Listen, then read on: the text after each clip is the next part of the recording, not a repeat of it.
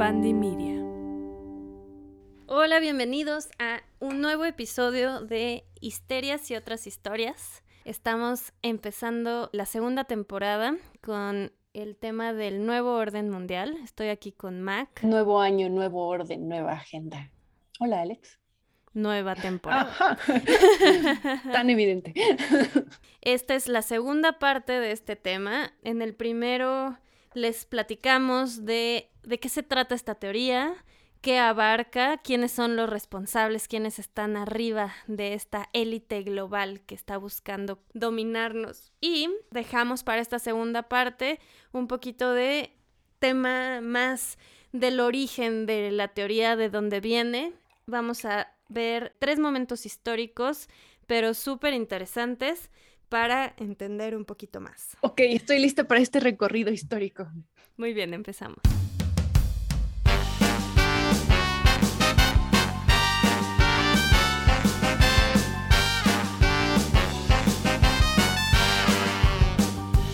Bueno, y para hacer un pequeño recuento de lo que vimos en la primera parte, si quieres, platícanos, ¿con qué te quedaste? bueno, a ver si me acuerdo bien, pero hay gente arriba de gente, arriba de gente, controlándonos a todos. Controlando a la gente. Porque quieren instaurar un nuevo orden mundial que básicamente hay muchas teorías, pero los teoristas eh, indican un totalitarismo, robarnos nuestros derechos, eliminación de población, con la pandemia, con legalizar el aborto, dando derechos a la comunidad homosexual. También controlan todos los medios de comunicación, los gobiernos, la Reserva de los Estados Unidos. Y son 13 familias, muchas con R. sí. Básicamente fue un gran También te comentaba en el episodio anterior que dependiendo de la época, como que tiene diferentes aspectos esta teoría, porque puede ser que es COVID, ¿no? O en otro momento pudo haber sido otro tema que estaba pasando en ese momento, como lo de las vacunas en los noventas. Y lo que pasa es que por lo menos desde 1900 ha habido alguna teoría parecida a esta. Hmm, ok, pues claro, porque si estos existen desde hace tanto tiempo, la gente los ha ido descubriendo poco a poco. Además, como que antes de 1900 era difícil imaginarse algo mundial, ¿no? Creo que la Primera Guerra Mundial es lo primero mundial que hubo en la historia. Gens mundial. Exacto. Y por eso vamos a empezar con lo que se llama los protocolos de los sabios de Sion. Que es justo un texto que se publica en 1903. Ok. Y en algunos lugares, algunos este, artículos le dicen así como el abuelito de las teorías de conspiración. Ok, entonces es el origen. Es el origen, por lo menos, de las conspiraciones modernas. Ok. Entonces, por primera vez este texto sale en un periódico ruso, te decía que en 1903, y aquí regresan nuestros amigos Romanov a la historia. en ese momento, eh, la dinastía rusa estaba pasando por un muy mal rato, estaban a punto de caer y querían como encontrar a alguien a la que le pudieran echar la culpa de todo lo que estaba pasando en Rusia malo para que pudieran mantener a la monarquía. Entonces se cree que este texto, que se llama Los Protocolos de los Sabios de Sion, eh, se creó con este objetivo, porque los judíos, independientemente de qué país de Europa estaban, siempre eran pues como ciudadanos de segunda clase, ¿no? No tenían todos los derechos, aunque sí tenían todas las obligaciones, y eran mal vistos porque en todos estos países en ese momento pues seguían rigiendo el cristianismo. Eso pues es desde mucho antes en la historia, pero en este punto en Rusia nadie los quería, digamos. Entonces hacen este texto que básicamente se, son minutas de reuniones que están teniendo los líderes judíos para conspirar en contra de todas las instituciones, gobiernos, iglesias y tomar control del mundo. Ok. antisemita este asunto, ¿eh? Ah, muy. Realmente eh, son bastante repetitivos, no, no los leí, pero sí en Wikipedia de hecho pueden encontrar como un glosario de los temas que abarcan. Pero, pues, por ejemplo, es usar el sistema bancario y financiero para controlar, ¿no? Eh, los medios de comunicación, cómo van a ir ascendiendo a posiciones de poder para ir controlando desde los gobiernos. La destrucción de la religión para dar paso al Dios judío. También controlar la educación para que la gente pues ni cuestione, ¿no? Lo que está pasando. Claro, claro, y por eso los teoristas nos van a salvar. Ajá. Y pues no, o sea, como que cuando se imprime en este periódico, luego se empieza a replicar en otros lados, no se pretendía que se creyera que era algo real, pero cuando se va hacia las masas, eso ya no se puede controlar. Y sí se toma como un texto real.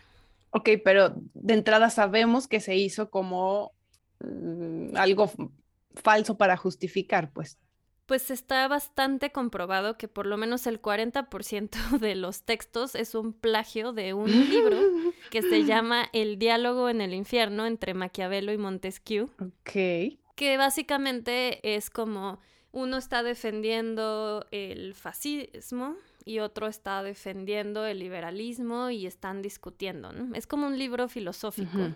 Pero por lo menos 40% está tomado de ahí y también hay como otros tres libros de los que toma ideas. De hecho, en 1921 el periódico The Times de Londres saca un artículo de así diciendo exactamente todas las pruebas de por qué el documento era falso.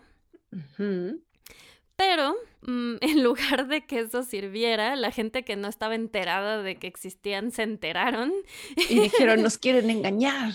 Exacto, no, no funciona absolutamente nada. De hecho, el texto se hizo súper popular en toda Europa. Hitler lo utilizó como propaganda. Mm, evidentemente. Hitler sabía que era falso, pero lo que dicen los que están a favor del documento es como, sí, sí, sí, o sea, no, no es real, obviamente no pasó exactamente así las minutas, pero la esencia es real. O sea, lo que dicen. Tienen un punto. Entonces Hitler lo usó muchísimo eh, como educación pre Segunda Guerra Mundial para que cuando llegara el momento el enemigo estuviera claro. No, no bueno, pues quien, quien sea que dio origen a estos protocolos sí pasó, pasó a perjudicar a todo el pueblo. Sí, su historia. Sí. Sí, no, está terrible. Luego hacen una traducción a diferentes idiomas una de ellos al inglés, y llega a Estados Unidos y uno de los que se dedica a imprimirlo bastante es Henry Ford. Luego lo cuestionan, ¿no? Así de cómo puedes estar como, pues comunicando algo que sabemos que es falso, pero él dice lo mismo, es que a lo mejor no es literal, pero de fondo es verdad. Creo que quedó en el lado equivocado de la historia, ¿O no? ¿O no? Porque se sigue dando la historia. Este texto ha sobrevivido todo este tiempo y sale a reducir cada que hay algún problema en el mundo y se necesita a quien echarle la culpa, nada más que ahora se hace pues de una manera más discreta, porque después de la Segunda Guerra Mundial digamos que no estaba tan bien visto hablar mal de los judíos. Entonces ahora lo hacen de una forma políticamente correcta. No, no, lo hacen más como lo que está pasando ahorita es que estas teorías como la del nuevo orden mundial y en Estados Unidos la de mm, QAnon, que son como primos, ¿no? Te van metiendo a... Existen estos grupos que ahora están en... como los están corriendo de Facebook y de Twitter y así. Ahora están en Telegram, en 4chan, 8chan, Reddit, todos estos foros que no están controlados. Y entonces van aventando un montón de teorías, ¿no? Este, y que todo lo que platicamos, ¿no? Lo de las vacunas y que nos están controlando la mente a través del agua que tomamos y lo blanco que dejan los aviones, nos están haciendo mensos para que no podamos reaccionar. y entonces, así. empiezan a aventar toda esta cantidad de teorías, pero la mayoría eventualmente llegan a un punto antisemita. Ya sea porque de las 13 familias muchas son judías o porque eventualmente llegan a este origen. Sí, porque aparentemente, así como decías, ¿no? Muchos son de derecha, supongo derecha relacionada con valores cristianos. Cristianos. Sí, sí, sí, se vuelve ahí un embudo. Y por eso me pareció importante platicar de esta de este libro porque pues creo que si entras a este mundo de esta teoría, creo que es importante saber que viene de un lugar súper feo. Ok, ok. Y bueno, ahorita vamos a regresar a cómo sobrevive también gracias a la ayuda de otros escritores. Pero vamos a pasar a los años 60. En 1967, que estaba todo la onda hippie en Estados Unidos, que era lo que le llamaron el verano del amor y todo eso, apareció un texto que es bastante chiquito que se llama Principia Discordia que según esto era como la base de una religión que se llaman los discordianos. Ajá. Pero en realidad era como un grupo de amigos que querían crear caos. Ya, los anarquistas, ajá. Algo así, pero como más bromistas que otra cosa. Aquí, en el artículo que leí, mencionan lo que dice un experto en los Illuminati. Por supuesto que se llama David Bramwell. Y él lo que dice es que este grupo decidió que el mundo se estaba volviendo demasiado autoritario, demasiado estrecho, demasiado cerrado. Y que lo que querían era traer el caos a la sociedad para sacudir las cosas. O sea, los hippies. En particular este grupo.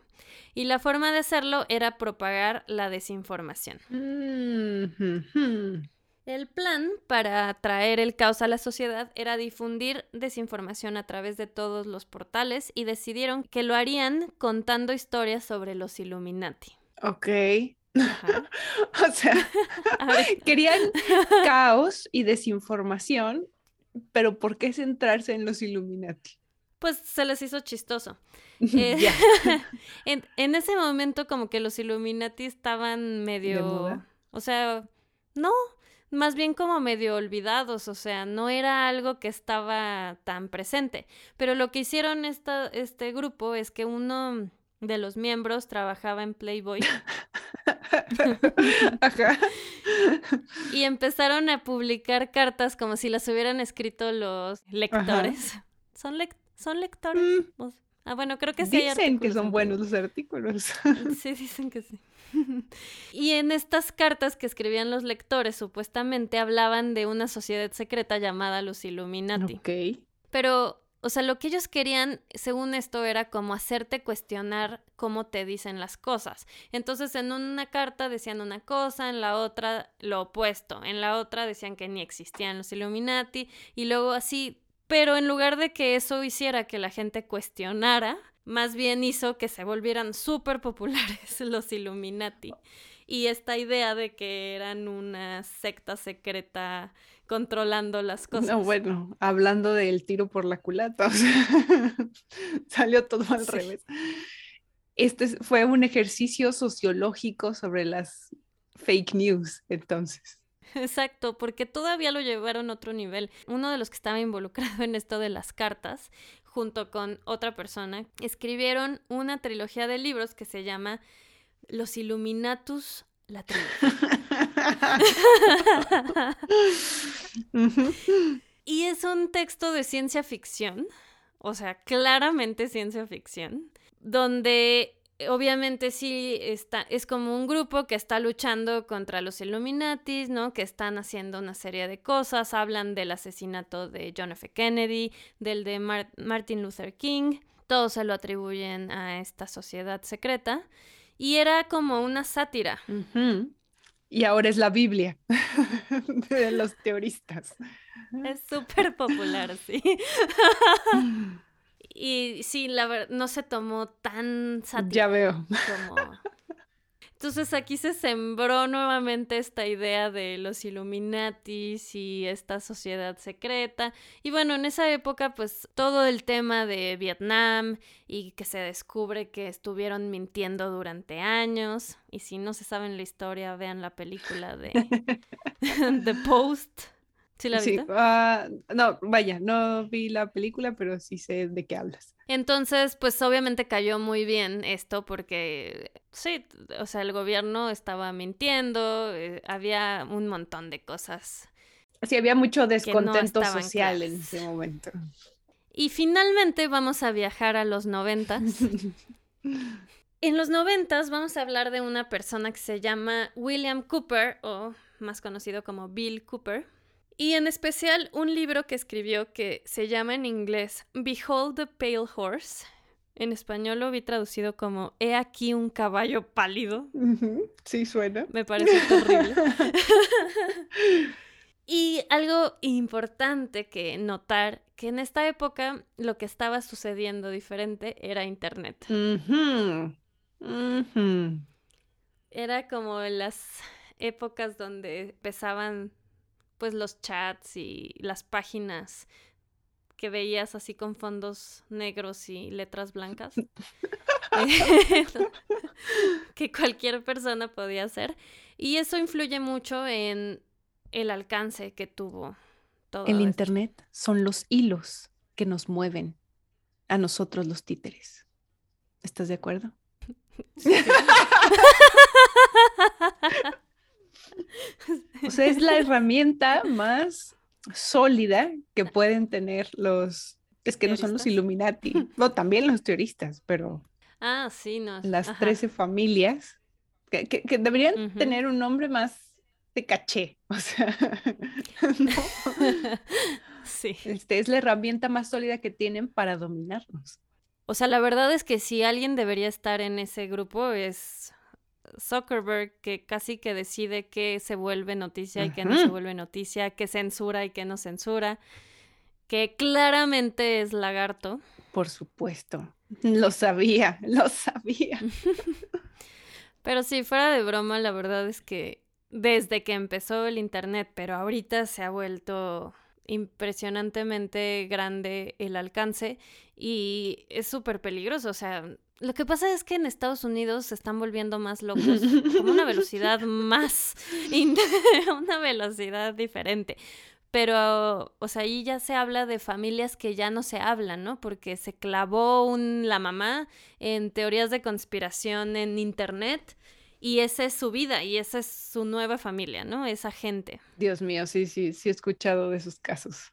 Como que siento que todavía no llegamos a eso, pero pues siempre Estados Unidos marca para bien o para mal. bueno, regresando a nuestro amigo Bill Cooper, él era un locutor de radio, pero primero se hizo famoso como en los ochentas en los círculos de expertos de ovnis, aliens, porque él decía que había encontrado unos documentos, él fue como militar. Oh, ok. Que había encontrado unos documentos secretos en donde afirmaban la existencia de los aliens. Ok. Y decía, o sea, una de las teorías que él tenía que no sé si necesariamente las decía con sus amigos de ahí o era ya algo más en privado, era que a John F. Kennedy lo mataron los aliens porque él estaba a punto de decir que, que sí existen y obviamente ellos no querían que se supiera porque están manipulando desde las sombras, bla, bla, bla. Claro. Él termina diciendo que eso no es verdad años después porque le hacen como una malondi en el grupo de... Había gente que generaba documentos falsos a propósito porque quería cachar como a los que estaban diciendo mentiras, oh, digamos. ok, ok. O sea, como que dentro de los expertos de los ovnis había niveles, ¿no? Entonces había unas personas que generaban documentos falsos para que cuando los alguien dijera encontré unos documentos y hablara de esos pudieran decir jaja no es cierto yo los inventé y tú estás al contrario de los documentos legítimos que los expertos de alguien seguro tienen. Exacto Entonces, como le pasó eso, años después él dice, no, la verdad es que los documentos que había visto eran falsos, eran documentos que los Illuminati pusieron ahí a propósito para hacerme creer que eran los aliens, cuando en realidad eran ellos los que estaban mm, detrás de la conspiración. Ok, ok, ok. No manches, o sea, más intrincado. ah, no, espérate. Este es el inicio.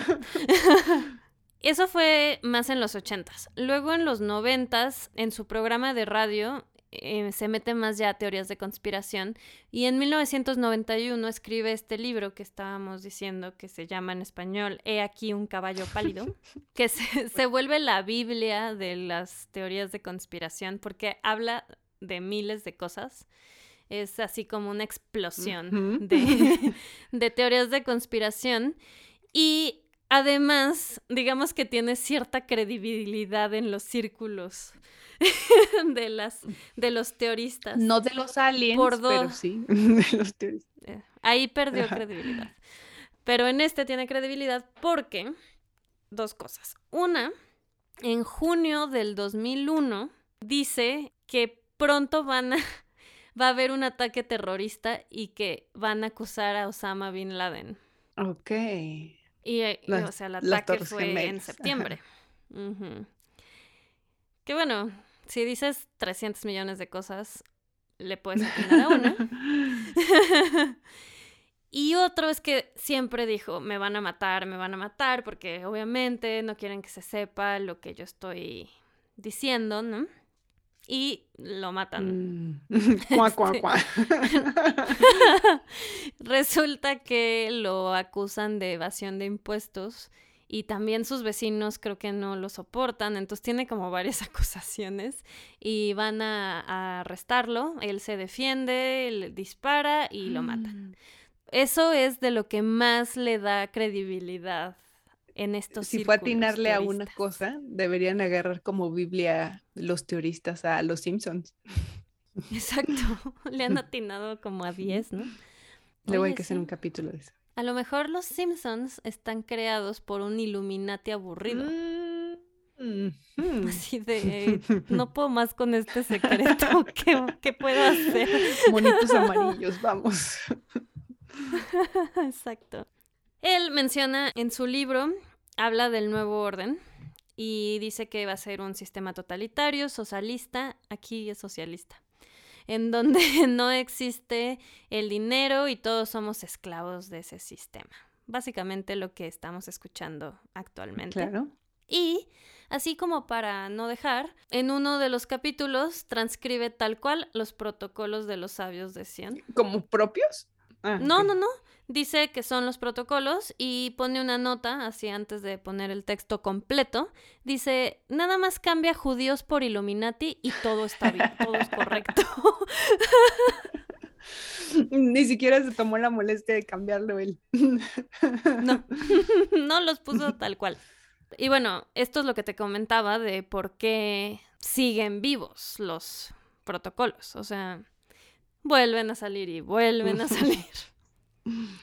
Lo que sea de cada quien, pues fue bastante bien hecho el documento como conspiración. Ojalá siguiera, o sea, ojalá hubiera salido como el diálogo que era filosófico entre ¿qué? Montesquieu y Maquiavelo. Y Maquiavelo y quizá, no sé, o sea, serían muy populares en un mejor sentido. Tal vez sí, seríamos más filosóficos que otra cosa. ¿O no? Me voy hacia que algo hubiera salido mal. Él es el responsable de lo que platicábamos del tema de que el VIH fue inyectado en las vacunas. Dios mío. No, obviamente murió hace ya tiempo, pero ¿te lo imaginas ahorita? Uf. No, bueno, el... Con Twitter sería un terror. o sea... Y hay más teorías que, que este cuate dijo, pero bueno, estas son las más relevantes que la gente no sabe, pero vienen de aquí. o sea, no están, no son nuevas. De hecho, este libro es de los libros más robados. El de Bill Cooper. El de Bill Cooper porque la gente no quiere que sepa el gobierno que lo compra, supongo. Ah. Entonces, en las librerías grandes y así no lo tienen afuera, lo tienes que pedir porque se lo robaban demasiado. Y hace poco, en uno de los, no sé si ubicas cómo funciona QAnon, pero Más o menos. bueno, supuestamente había un cuate con un nivel de acceso a información altísimo, de nivel Q, que empezó Oh. a poner mensajes, creo que en 4chan es donde empieza. Hay todo un documental al respecto en HBO. Empieza a poner como mensajes un poco crípticos de lo que va a pasar, ¿no? Todo esto es cuando empieza el gobierno de Donald Trump y entonces se vuelve loca la gente y empiezan a interpretar y a de- este todo los lleva a decir que Donald Trump es el que nos va a salvar de este grupo de elites y todo esto. Pues pobres. Este, sí. Y que viene la gran tormenta y que ya casi, que espérate que mañana arrestan a Hillary, que no la arrestaron y, ay, pobres, no, ha sido tre- tremendo para, Un golpe tras para otro. su psique. Pero un, en uno de esos mensajes que deja Q menciona este libro, el de Behold the Pale Horse, y se volvió a ser hiper mega popular, es de los más vendidos en Amazon. Hace poco tuvo un resurgimiento este libro. Dios mío. Entonces, si creían que esto era original, estaban muy equivocados. Estas teorías vienen desde hace mucho tiempo, nada más las van cambiando un poquito y pues creo que para mí eso es lo que me hace decir, no, o sea, no, no hay manera, no hay manera que algo que un señor dijo sea lo que está pasando. A mí lo que me hace decir no hay manera es, o sea, el, el nivel, el nivel que se requiere, los recursos, todo para que suceda todo tan a pie de, de la letra, o sea, de cómo lo tienen. ¿No? O sea, vamos a Sí, poner también. una pandemia, vamos a hacer vacunas donde vamos a meter el virus del SIDA y lo vamos a repartir eh, para que piensen que es contra la viruela. Y además vamos a, o sea, por favor, ¿quién tiene tanto tiempo e infraestructura, dinero? Las 13 familias, por supuesto. Exacto. Y también aquí, eh, o sea, de, a partir de esto que fue ya en los noventas, los X-Files salen en 1993. Correcto. Entonces, también ya se vuelve parte de la cultura popular. Eh, se vuelve parte de como las historias que nos contamos y por eso también lo que decíamos al principio de que el brinco ya no es tan grande, ¿no? Una vez que empiezas a creer algo, pues como que muy fácil vas creyendo en otras cosas y te va llevando y aquí es donde está el peligro de llegar a un punto en donde es súper antisemita, Sí, además, o sea, como conectan todas, o sea, una vez que crees que te están engañando de una forma tan eh, grande, tan transversal, o sea, además de que ya no puedes creer en nada ni en nadie, pues tú crees en todas las conspiraciones, ¿no? O sea, todas terminan estando conectadas. Sí, eso de las películas del hilo rojo en la pared conectando todas las noticias y todo, así me imagino a los teoristas. Este, no, evi- evidentemente no creo nada de esto. Este, pero lo que sí me sorprende es cómo somos capaces de conectar una cosa con otra y creérnoslas todas. Pues es lo que le está pasando a los de QAnon, que pues ya perdió Trump, ya se salió, ya. Y no, ahí están, siguen diciendo, no, no, es que va a pasar y todavía y va a reelegirse, que lo peor es que es una posibilidad. Sí, no, está muy difícil salirte porque pues ya se vuelve parte de tu identidad también. Y además, algo importante y que creo que eso aplica a muchas teorías de conspiración es que a veces no nos gusta la realidad de lo que está pasando, ¿no? O sea, de que nosotros mismos estamos acabando con el planeta, eh, la situación en la que estamos, pues no es eh, aleatoria, sino que nosotros hemos tomado decisiones que nos han llevado a esto y parece que es más reconfortante para la mente decir que alguien ajeno a nosotros, que no podemos controlar, está tomando estas decisiones que nos están afectando. Claro, porque si no, el azar da mucho miedo, supongo. Da terror. Y bueno, en esta nota tan alegre. Por favor, estén atentos a todas las señales a su alrededor de esta manipulación. Exacto. El, busquen el triángulo.